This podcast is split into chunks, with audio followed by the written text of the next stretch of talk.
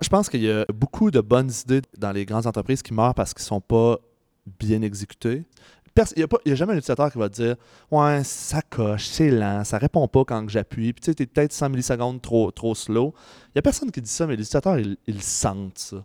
Puis quand tu négliges ces aspects-là, puis c'est tellement facile de négliger ça quand que, tu n'en fais pas tous les jours. puis tu fais Ah, je l'ai essayé, moi, faire un app. Ça n'a pas marché. Mais mon app, euh, il y avait deux, trois écrans qui prenaient euh, trois secondes à loader. Puis euh, on n'utilisait pas de gesture. C'était juste des petits détails de même qui font en sorte que le, projet va pas marcher, puis ça va être l'idée qui va être jugée pas bonne de la façon, on fait plus de mobile dans, notre entreprise.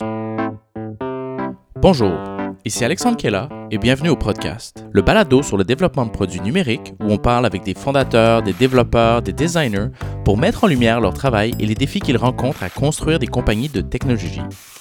Dans cet épisode, je parle avec Sébastien Morin, chef de la stratégie chez Mirego, une agence spécialisée dans le développement de produits numériques.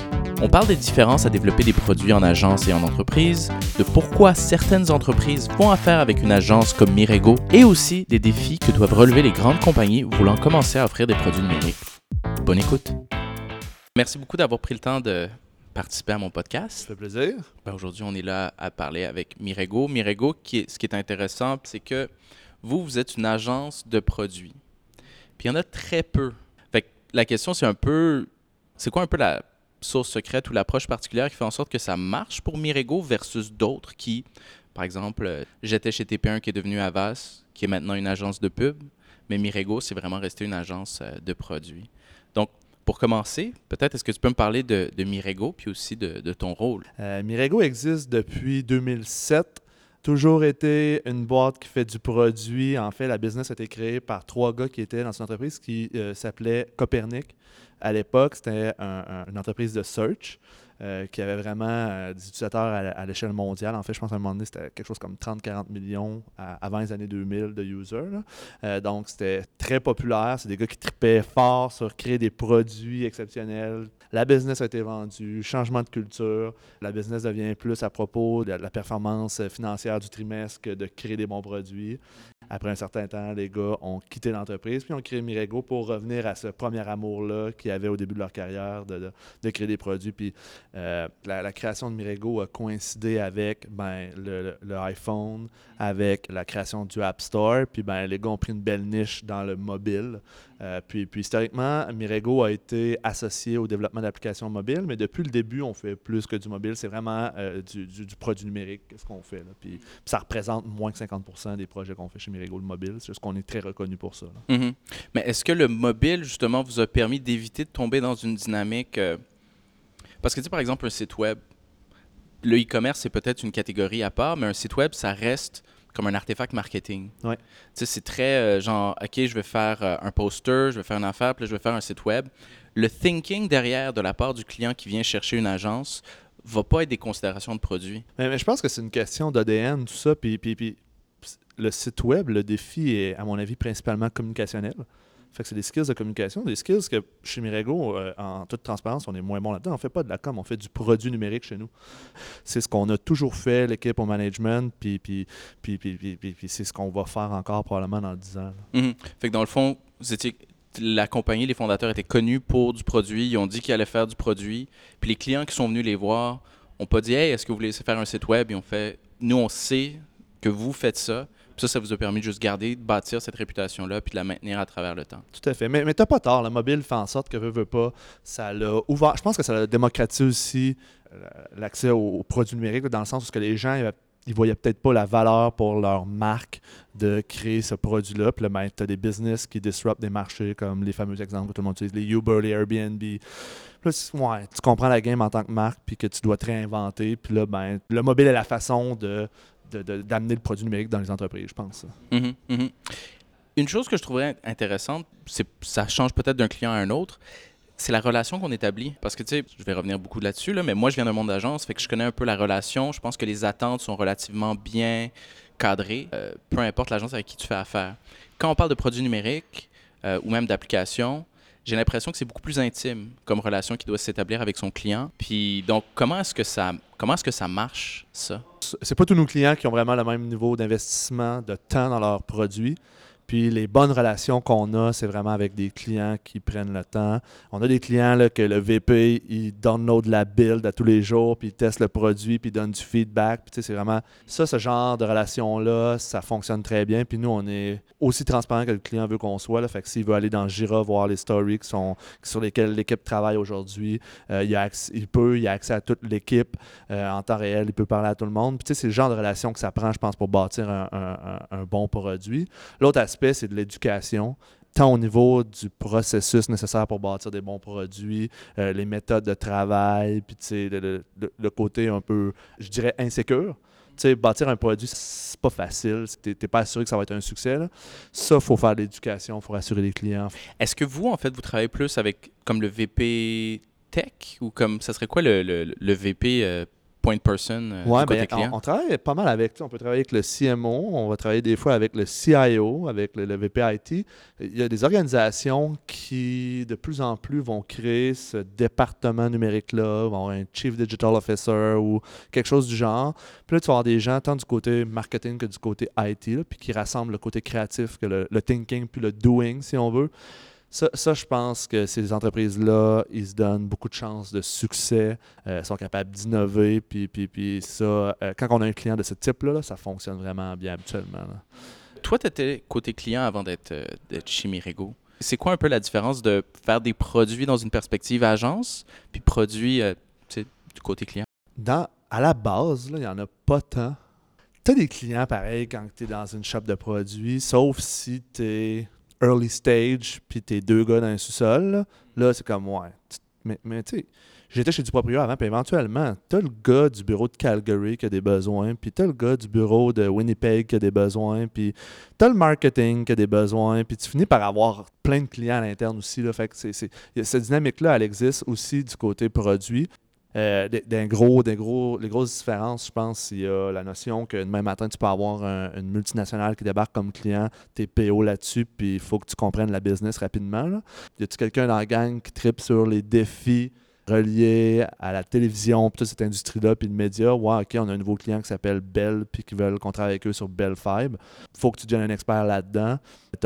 L'autre côté aussi qu'éventuellement, ça se peut que ce client-là parte, qui fait en sorte que, ben, ton, bébé euh, quitte, quitte, la maison. Sinon, la, job reste quand même la, même. Tu as, des gens, des gens du côté produit à convaincre tout le temps. Parce que c'est sûr que le quotidien d'un PO chez Merigo, c'est aussi d'embarquer le client. Euh, l'équipe du client dans, sa priorisation, dans sa vision de ce produit-là qu'il essaie de bâtir pour, pour le client. Mais en fait, est-ce que vous, quand vous travaillez avec le client, il y a aussi un PO de l'autre côté ou il y a juste, disons, le. pas les clients pas des clients. On a vraiment tous les ranges. On a un client qui débarque chez Mirago qui dit voici précisément ce qu'on veut faire. On, sait, on a notre priorisation est claire. Voici nos stories. Voici le roadmap de 5 ans. Puis ils ont une bonne vision. Tu as des clients qui viennent voir, puis ils n'ont aucune idée. Puis c'est plus ouais, le numérique, qu'est-ce qu'on fait avec ça. Puis dans les deux cas, on est capable d'opérer. Puis, puis habituellement, la plupart de nos clients se trouvent à, quelque part entre ces deux, euh, deux euh, extrêmes-là. Une question, en fait, je, je viens juste d'y penser comme c'est rendu core à une entreprise, puis pour Fibe, c'était quoi? C'est l'application client que les gens pouvaient voir euh, leur horaire? En fait, c'est l'application tablette, l'application téléphone, c'est euh, l'application Watch. On a fait une application Android TV. Euh, c'est même le, setup box. Ben, tu sais, fait que c'est vraiment core à l'expérience client. Pourquoi est-ce que Bell l'a pas développé à l'interne, d'une certaine manière? Qu'est-ce qui fait en sorte qu'une compagnie va offrir, de, va, préférer travailler avec une compagnie comme Mirego que de le faire à l'interne? Je pense qu'il y a plusieurs raisons. Il y en a une qui est, purement time to market, des fois. Euh, qui est je suis capable d'ajouter rapidement de la capacité de gens que je sais qui ont une certaine expertise. Et je pense que la notion aussi d'expertise, euh, dans le sens où ce que ces gens-là, je sais qu'ils en ont fait plusieurs. Je vois le niveau de qualité qu'ils livrent, puis c'est le niveau de qualité que je veux offrir à ma clientèle. Puis, puis je pense qu'il y a un certain bête aussi qu'à l'interne, les gens vont, par osmose, vont, vont, vont, vont apprendre les best practices. Puis c'est une façon de venir euh, chercher le, know-how qu'on a bâti dans les dix dernières années euh, pour, pour, ces gens-là. Mais, mais ultimement, c'est Bell, c'est un exemple qui continue de faire affaire avec nous. Puis les équipes travaillent vraiment près l'une de l'autre. Puis ça va juste bien honnêtement. Fait, fait, mais, à la base, je pense que c'est ça. C'est venir chercher le know-how. C'est euh, d'aller plus, rapidement aussi dans certains cas. Ça me fait penser, je pense, c'est ça, vous avez travaillé avec la presse. J'ai parlé avec eux il n'y a pas trop longtemps. Puis ce que je trouvais intéressant, c'est que eux, il, vous avez pas mentionné de nom, mais je me suis dit, c'est un de vos case studies. Il a dit qu'il a trouvé quelqu'un au niveau du mobile. Ça doit être un peu euh, vous autres qui vous ont contracté pour apprendre comment bâtir la presse, comment bâtir la presse plus, aller chercher ce know-how-là. Puis ça, c'est dans un phénomène plus large qui est comme un peu l'internalisation des compétences, surtout au niveau de l'achat média, ces affaires-là. Fait que de ce que je comprends, vous, ça vous fait pas peur. Ça fait un peu le business model. Ça fait ça fait aucun sens, en fait, qu'on veut tenir nos clients attachés à, à, une firme comme Mirego. Parce que, comme tu dis, ce qu'on bâtit, c'est tellement core à leur business. Il faut qu'ils soient capables de prendre le contrôle de ça. Puis, puis la presse, c'est un exemple, parce que c'est pas un produit Mirego, c'est un produit de la presse. Ils ont une équipe à l'interne, puis ça a toujours fait partie de leur vision. Puis, puis jamais on s'est approprié ne serait-ce qu'une infime partie de ce succès-là. Ce qu'on a fait, c'est qu'on a travaillé avec eux pour leur, les, conseiller, puis, puis on les a aidés à bâtir cette équipe-là. Mais, mais tu sais, je veux dire, c'est tout le succès revient aux gens de la presse. Puis, puis je fais souvent des, blagues quand les gens me posent la question. Je dis souvent que c'est probablement la meilleure équipe de création de produits numériques, euh, de, produits mobiles au Québec après Mirego. Mais, mais tu sais, le monde évolue tellement rapidement. Il va, nous autres, notre job, c'est de, rester bleeding edge, puis de, savoir utiliser ces nouvelles technologies-là. Fait notre bête, c'est on est bien mieux d'avoir des bonnes relations à long terme avec ces, ces entreprises-là. Puis il va constamment avoir un flot de nouvelles opportunités, puis probablement qu'ils vont avoir besoin d'un partner qui est peut-être juste un petit step en avant. C'est le bête qu'on fait avec la plupart de nos, euh, de nos clients, mais encore là, s'ils veulent que leurs équipes travaillent avec nous, s'ils veulent qu'on les aide à les former, euh, des fois on passe des entrevues pour des clients où est-ce qu'ils veulent embaucher à l'interne, ils ne savent pas trop quel type de personne euh, embaucher. On va passer pour eux les entrevues. C'est comme engage-toi, deux, trois devs, on pense que c'est la bonne chose à faire pour, pour, pour justement avoir pour thriver dans l'ère du numérique. On, supporte à 100% nos clients dans ces démarches-là. C'est, vraiment, ça fait partie de notre, vision. Puis, tu parles beaucoup de bleeding edge. Je pense qu'instinctivement, les gens ils peuvent facilement comprendre c'est quoi une, euh, une app. Puis euh, de se dire, ah, ok, je comprends, c'est quoi les éléments de l'expérience. Mais qu'est-ce qui est peut-être derrière l'application pour la livraison du service euh, auquel les gens ils font pas attention, qui ne sauraient pas, puis qui démontrent la valeur d'avoir un partenaire? Comme, comme Mirego. vous êtes arrivé, vous avez peut-être ouvert le capot, vous avez dit Ah ben, c'est smart, mais tu as bien fait de nous voir parce que y, y a ça, il y a ça, il y a ça que tu n'as pas vu. Ouais. Tu parles-tu d'un point de vue purement technique ou d'un point de vue plus affaires? Peut-être les deux, parce que déjà, on a. Il y a, y a des bases de données, il y a des services, il y a des, des, services de recommandation, il peut y avoir des API distinctes, il y a comme toute une architecture de système. Puis ça, c'est à la fois euh, informatique, mais c'est aussi très business. Puis, euh, ouais, c'est ça, tu sais, c'est le juste. Quand tu vois la livraison de l'expérience, ça a l'air magique, mais il y a beaucoup de moving parts derrière. Ouais. Je pense que, maintenant que je le prends plus au niveau business, une chose que les, qui, est difficile pour les clients, puis j'en ai parlé un peu tantôt, c'est vraiment de réaliser que c'est pas si facile que ça de lancer un produit numérique. Là. Puis, puis de déterminer ce que les utilisateurs veulent réellement. Euh, c'est pas de faire un business plan pendant un an et demi de temps qui va te permettre de savoir c'est quoi le produit que tu dois bâtir. Là. Puis tu sais, cette espèce d'approche-là où que, tu sais, c'est un peu cliché, mais launch early, va chercher du feedback, vas-y en mode itératif, comprends ce que les gens veulent, puis peut-être que tu vas faire un ou deux pivots dans cette histoire-là, mais tu vas finir avec quelque chose qui va être super important pour, pour ton entreprise puis pour qu'elle puisse prospérer dans les prochaines années. Au début, ça, c'est tout le temps, il y, y, a un défi, fait qu'il faut coacher là-dessus. Après ça, d'un point de vue technique, puis, purement produit, là, je te dirais, je pense qu'il y a beaucoup de bonnes idées dans les grandes entreprises qui meurent parce qu'ils ne sont pas bien exécutées. Il n'y a, jamais un utilisateur qui va te dire Ouais, ça coche, c'est lent, ça répond pas quand j'appuie, puis tu sais, es peut-être 100 millisecondes trop, trop slow. Il n'y a personne qui dit ça, mais les utilisateurs, ils, sentent ça. Puis quand tu négliges ces aspects-là, puis c'est tellement facile de négliger ça quand que, tu n'en fais pas à tous les jours, puis tu vois pas l'impact que ça a sur, sur, les principaux indicateurs de performance de ton projet tu fais Ah, je l'ai essayé, moi, faire un app. Ça n'a pas marché, mais mon app, c'était une web app ou c'était en Xamarin. Puis euh, ça, il y avait deux, trois écrans qui prenaient euh, trois secondes à loader. Puis euh, on n'utilisait pas de gesture. C'était juste des petits détails de même qui font en sorte que le, projet ne va pas marcher. Puis ça va être l'idée va être jugée pas bonne. Les produits numériques, nous autres, on a essayé, puis ça marche pas. On va continuer à faire ce qu'on a toujours fait. Puis, puis souvent, ces idées-là, ils meurent parce qu'il n'y a pas eu l'amour nécessaire pour, pour, pour, avoir une bonne exécution. Non, c'est ouais, c'est logique. Parce que les gens s'attendent à avoir une expérience à la Facebook, peu importe qui, surtout quand tu es un gros brand. Exact. La, la barre est là. Je veux dire, si les gens passent en moyenne, je sais pas moi, les dernières statistiques, mettons deux heures et demie par jour sur leur appareil mobile, ben, il y en a combien de ces euh, minutes-là qui sont sur Facebook, qui sont sur Snapchat, qui sont sur des produits qui ont ce niveau de qualité-là? C'est ça la comparaison, elle est là. Les gens te comparent à ça. Fait que si tu es juste deux coches en dessous, ben c'est bien de valeur, mais ça a un impact sur ta marque puis, sur la perception que les gens vont avoir de ton entreprise. Puis ça, à l'interne, c'est souvent négligé. Ça, c'est, les gens, c'est dur. C'est dur à, dur à expliquer. C'est dur, c'est pas, pas, pas 100% rationnel d'expliquer ce genre de choses-là.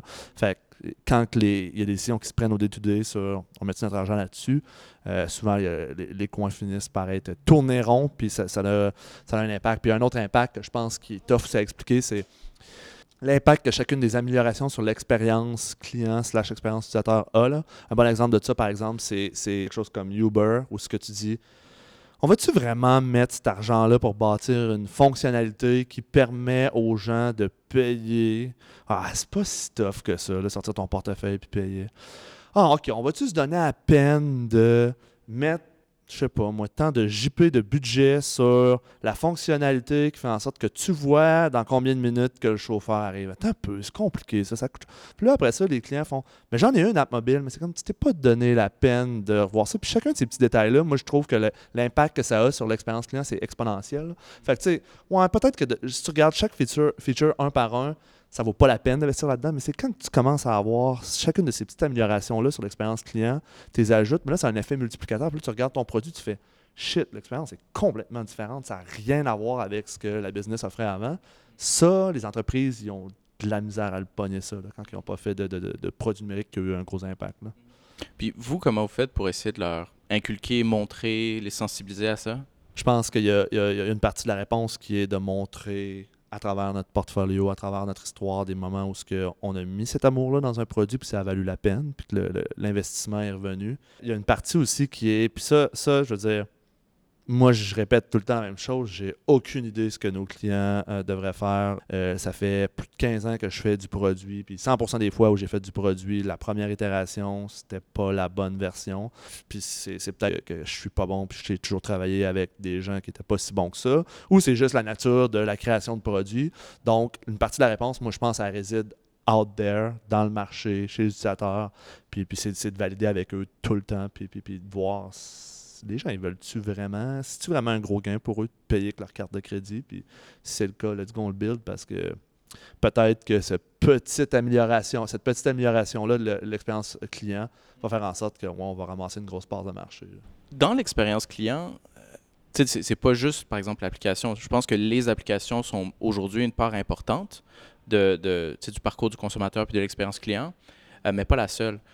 Comment est-ce que vous positionnez là-dedans? Est-ce que c'est -ce c'est quelque chose que vous essayez de toucher, vous y réfléchissez, puis vous livrez votre partie de l'expérience en fonction de ça? Ou comme, comment ça marche? Nous, chez Mirego, on, essaie de, comprendre le, parcours du client, le, user journey, si on veut. Puis on essaie d'identifier à, à, quel moment est-ce qu'on peut avoir un, un touch point numérique peu importe c'est quoi la plateforme, puis ben, on, va, on, va créer, euh, on va créer le produit qui permet de répondre aux besoins à ce moment-là précis du journey du, client. on, fait du mobile, mais on fait aussi des bornes pour le retail sur des, des, écrans transactionnels, des kiosques. On fait des applications pour Watch, on fait des applications pour télé. C'est comme c'est le but en fait quand on commence à travailler avec un client. Peut-être que l'application mobile n'est pas nécessairement le premier step qui doit être fait, c'est de bien comprendre c'est quoi le parcours de cette personne-là avant euh, qu'elle fasse affaire avec vous, après, comprendre c'est quoi sa journée, c'est quoi ses, c'est quoi ses, pain points, puis est-ce qu'on est capable d'améliorer de, la vie de cette personne-là avec un produit numérique, est-ce qu'on est capable de faire en sorte qu'on peut simplifier un quelconque processus, puis, puis si on est capable avec un produit numérique, ben on le bâtit chez Mhm, mhm. Fait qu'il n'y a pas de, même si vous êtes connu pour les applications numériques, faire un shift, parce que là, on pense à, Alexa, aux skills, à tout ça, puis aussi aux ce qu'on appelle les interfaces invisibles, où on pourrait l'imaginer comme un ensemble de services d'une entreprise avec différents touchpoints différents. votre approche est déjà adaptée à ça. Il n'y a, pas de changement. Tout à fait. Puis on en fait, tout ce que tu viens de dire là, on a tous, on a, des case studies là-dessus, puis on, on, en fait, que ce soit d'utiliser, de créer des expériences dans des lieux avec du IoT, de le faire pour le retail, que ce soit des applications. On a fait une application Google Home qui est sur le point d'être lancée pour un de nos clients. Comme je te disais tout à l'heure, on n'est pas une shop de développement mobile. Le mobile, c'est un prétexte qu'on a utilisé pour se faire connaître puis bâtir, bâtir une bonne clientèle. Ce qu'on fait chez Mirego, c'est qu'on bâtit des produits qui permettent à nos clients de se réinventer, qui permettent à nos clients de, de, de, de survivre à cette époque-là où que le numérique a un, si gros impact. Euh. Mm-hmm, mm-hmm. Deux dernières questions. Euh, Première, c'est là, tu dis pour toi, ça fait 15 ans que tu travailles en produit et tout ça. Bon, la première version est jamais la bonne. Est-ce que quand même, je sais pas, des leçons, conclusions que tu as tirées qui font qu'on développe un bon produit? Puis la deuxième, c'est euh, quoi un peu les prochaines étapes pour Mirigo? Mais disons la, la, première. Euh. en fait, la principale leçon, c'est quand on, on bâtit de quoi qui sert à rien pour l'utilisateur. Puis je le dis, puis je trouve que c'est tellement évident, mais il y a tellement de gens qui bâtissent des choses avec un objectif d'affaires en tête, mais qui ne pensent jamais à, l'utilisateur en premier. Ça, tu veux dire que c'est comme un business stakeholder qui a dit on a besoin de ça. Oui. Tu sais, j'ai un exemple qu'on peut voir, maintenant, puis là, je vais prendre un exemple plus connu de e-commerce. De, quel utilisateur qui a demandé d'envie d'avoir un pop-up qui te saute d'en face pour pouvoir t'inscrire à la newsletter pour avoir 10% Puis l'objectif, je suis en train de dire que de vouloir augmenter le taux de conversion puis le nombre d'inscriptions à newsletter, c'est pas un bon objectif. Mais, mais, mais le point, c'est il y a probablement une façon plus user-friendly de faire ça, de démontrer la valeur de ta newsletter, d'amener les gens à bâtir une relation avec ta marque autre que juste y garocher un pop-up d'en face. Ouais, of course, si tu mets le pop-up qui saute dans le visage des gens, guess what, je vais te prédire ce qui va arriver, tu vas augmenter ton taux de conversion, c'est sûr. Puis, OK, on se tape dans la main et on, atteint notre objectif. C'est l'impact à moyen long terme qui est plus dur à mesurer, que ça a sur l'expérience globale que les gens ont, puis la perception de ta marque qui, est plus tough, qui est plus subtile à mesurer. Ça, des, quick wins comme ça, euh, à travers les années, j'en ai souvent vu, j'en ai souvent fait, puis ultimement, ça finit habituellement par te rattraper dans le détour. Quand on, fait quelque chose qui n'est pas plaisant pour l'utilisateur, moi, j'ai toujours un très gros warning là-dessus. Puis, puis l'autre learning, on, on, est des, on est des petites bêtes émotives, émotionnelles, puis de, de, de, le détail à l'attention, ça se sent. C'est dur à expliquer, mais quand l'équipe qui travaille sur le produit a mis son cœur dedans, le détail, quand les gens ils mettent leur trips à la table, ça se sent dans un produit. La petite transition qui fait la différence, l'alignement, tout est parfait. ça, ça a des impacts. On est capable de mesurer, on les voit. On les produits dans lesquels on est capable de mettre ce niveau d'amour-là, les résultats sont incroyables pour nos clients. C'est dur à, décrire de façon rationnelle, mais ça, habituellement, une des plus grosses leçons, je te dirais, à travers les ans, c'est faites-en, faites moins de features, mais faites-les mieux, puis donnez-leur bien de l'amour. De toute façon, la plupart des fonctionnalités dans un produit ne sont pas utilisées. Habituellement, là, quand un client vient nous voir avec une idée de backlog, il y a la moitié du backlog qu'on peut juste oublier, qui sert à rien. comme, on va le faire dans une V2, puis turns out qu'on le fait pas dans une V2. C'est mieux de prendre plus de temps pour chacune de tes fonctionnalités, puis de bien les faire, puis de penser à l'expérience. Moi, je pense que ça fait toute la différence dans, un produit. Très cool. Puis donc, c'est quoi les prochaines étapes pour euh, Mirego? Pour Mirego, en fait, euh, les prochaines étapes, c'est plate, je te dirais, mais c'est more of the same. C'est continuer à être bleeding edge, de continuer à, s'intéresser, à être curieux. je te dirais les vraies prochaines étapes. Il y, a, déjà eu un client qui a dit que Mirego est un secret bien gardé. Ils font des, world-class products à un tarif euh, Québec, puis pas très connu. Ça, c'est quelque chose qui, me dérange personnellement. Notre ambition, c'est de faire ces world-class products-là à l'échelle mondiale.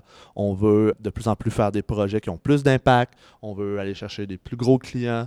Euh, ça, c'est on veut, on veut sortir du Québec. Euh, on a vraiment l'ambition de, faire des produits qui ont un impact à l'échelle mondiale. On s'est donné comme mission d'améliorer la vie d'un milliard d'utilisateurs d'ici 2025. Fait pour faire ça, il faut qu'on ait tant des clients que des produits qui ont un, succès à l'échelle planétaire c'est notre ambition, c'est ce qu'on pousse pour les prochaines années.